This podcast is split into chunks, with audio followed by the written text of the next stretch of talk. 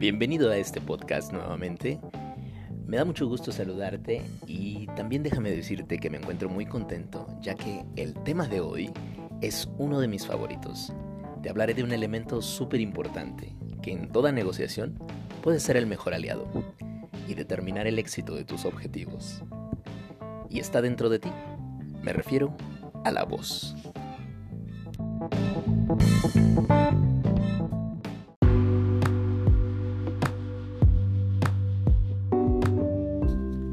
La voz es la herramienta que nos permite establecer contacto estrecho con las personas, entrar en la mente de alguien a través de sus oídos. Y es gracias a la voz que es posible expresarnos, dejar huella, ser reconocidos y recordados. También gracias a ella podemos manifestar nuestras ideas y pensamientos. Es sumamente importante saber qué decir pero si deseas que tus palabras tengan impacto, es crucial saber cómo decirlas. Graba estas palabras y no las olvides. Saber qué decir es indispensable, pero saber cómo decirlo determina el éxito.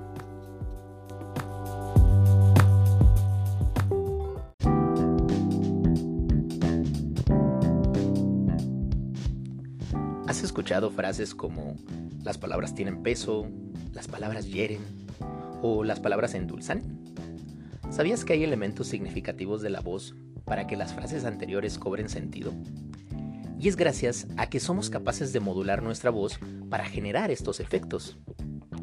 Hoy vamos a platicar justamente de eso, ya que los mensajes en ocasiones no son comunicados adecuadamente, debido a que carecen de elementos expresivos, que generen impacto y causen sensaciones en nuestro interlocutor partiendo de los elementos principales que son el tono, en el cual podemos modular nuestra voz en rangos de grave y agudo, el volumen, que representa la intensidad con la que hablamos, y el ritmo, que hace referencia a la velocidad al hablar.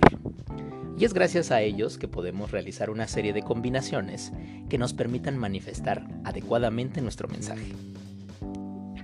Mediante dichas combinaciones podemos desarrollar rasgos como la fluidez, que expresa comodidad y confianza al hablar, porque cuando requieres convencer a alguien no lo conseguirás si te muestras inseguro o tenso, y obviamente eso se verá reflejado en tu comunicación.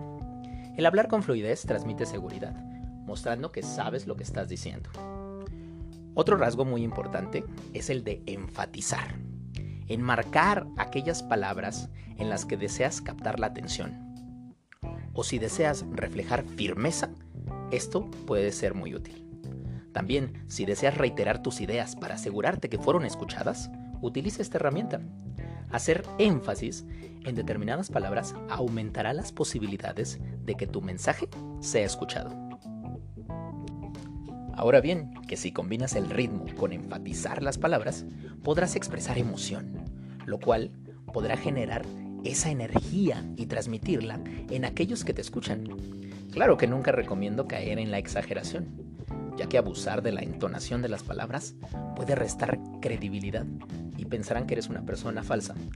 Así que es importante añadir ese sello de autenticidad en todos tus mensajes y busca adaptarlos a tu personalidad. Modular adecuadamente la velocidad y el tono de tu voz permitirán que tus mensajes lleguen adecuadamente, porque si hablas de esta manera perderás la atención de quien te escucha. Así que te recomiendo alargar algunas palabras, elevar el volumen cuando sea necesario o disminuirlo en ocasiones, haciendo uso de pausas. No temas dejar momentos de silencio, ya que generan expectativa y mantienen la atención.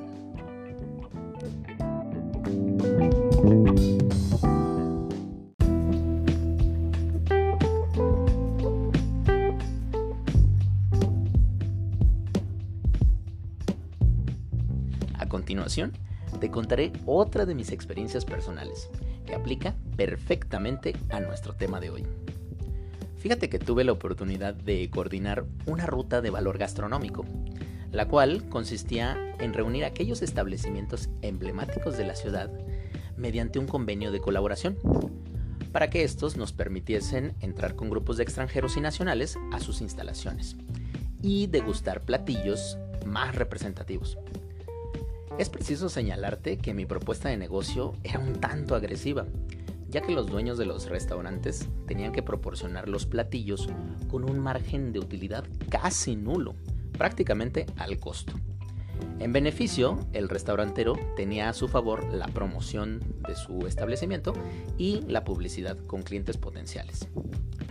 Recuerdo que cuando estaba en la labor de reunir colaboradores, me sugirieron acercarme a un café.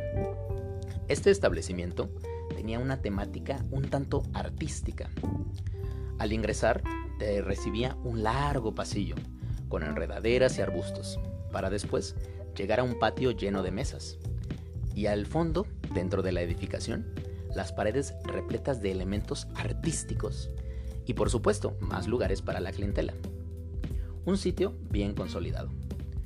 Y recuerdo muy bien la ocasión en la que me recibió el dueño del lugar, una persona muy amable, con una actitud muy relajada y de apariencia sencilla, nada ostentosa. Nos sentamos en una mesa al exterior y ahí estoy yo compartiéndole los detalles del proyecto, muy enérgico, y estaba tan concentrado en mi presentación que fue hasta después de que me percaté de la expresión de este hombre. Parecía un tanto incómodo. Toda esta emoción que yo estaba reflejando como que le saturaba. Y cuando le pedí su opinión de la propuesta, comenzó a desviarse un poco del tema. Eh, me platicaba más acerca de su establecimiento, un poco de su historia, eh, de los platillos. Y ahí lo comprendí. Cambié la estrategia. De alguna manera, emulé parte de su comportamiento, ya que él al hablar igual continuaba con esta actitud muy relajada, muy pausada. Y entonces yo, de nueva cuenta, comencé a platicarle de esta misma forma, más relajada, más pausada y a comentarle la misma información de qué trataba este proyecto. El resultado de la negociación no fue del todo como yo la esperaba. Eh, considero que fue mejor, ya que el café dentro de su menú vendía una marca regional de cerveza artesanal y gracias al dueño conocí a los productores, quienes felices accedieron a colaborar dando degustaciones en dicho establecimiento. Entonces, eh, lo que comprendí es que podía yo decir el mismo mensaje, pero de manera distinta, atendiendo a la actitud y comportamiento de esta persona y así lograr que mi mensaje fuera escuchado. Estoy seguro que el curso de la situación no hubiese sido tan favorable ni con los mismos resultados de no haber cambiado la forma de decir las cosas. Al final, el mensaje era el mismo, pero dicho de forma diferente. Hasta aquí la información de hoy, espero te haya resultado útil y la apliques en tu vida. Recuerda estar atento para más temas. Hasta la próxima.